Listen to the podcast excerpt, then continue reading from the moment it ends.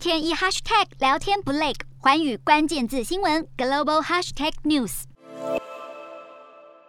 批乌克兰难民徒步跨越边境逃往邻国避难，但也有人是往反方向前进，准备到乌克兰协助乌军作战。乌克兰政府积极招募外国志愿者加入抗俄军队，总统泽伦斯基一号更签署命令，让志愿军免签证入境。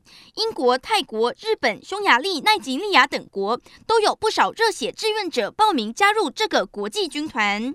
这些外国志愿者有些是退役军人，但也有不少人毫无战斗经验。战争并非儿戏，各国政府表示希望志愿者能够谨慎做出决定。根据日本媒体报道，有七十名日本民众向乌克兰驻日大使馆报名，志愿赴乌克兰参战，其中有五十人是前自卫官。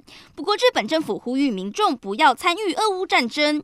日媒也指出，这些义勇兵到乌克兰参战，可能会触及日本刑法中关于私人战争的共谋罪名。另外，战争爆发以来，有不少在海外的乌克兰人回国投入战斗。